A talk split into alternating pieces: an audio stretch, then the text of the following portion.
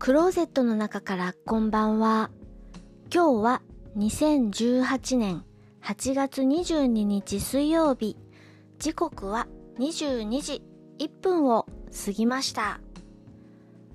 外の気温は20度。お天気は曇り。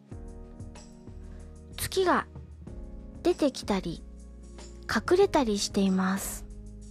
それからジメジメムシムシして今日はちょっと寝苦しい夜になりそうです。携帯で文章を入力するときにどんな入力方法をしていますか？私はあのフリック入力が苦手です。ローマ字入力、クワーティ派です。キーボード配列を出して、それでポチポチポチポチ入力しています。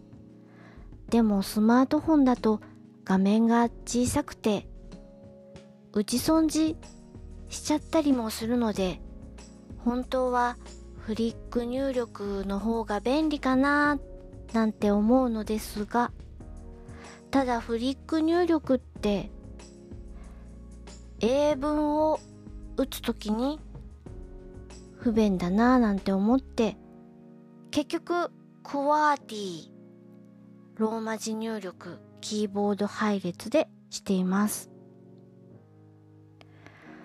音声入力が手っ取り早いんじゃないかと思って使ってみたりもするのですが開業と言っても開業してくれなかったり、または開業と入力してくれちゃったりして、句点を打ちたくて丸と言っても、丸三角四角の丸が入力されちゃうこともあったりして、音声入力も結局修正しなくちゃいけなくなっちゃって、意外とこれまた手間だったりします。本当はフリック入力をスパババババッとできるようになりたいです。聞いていただきありがとうございます。北海道夕張からお話はゆいまるでした。おやすみなさい。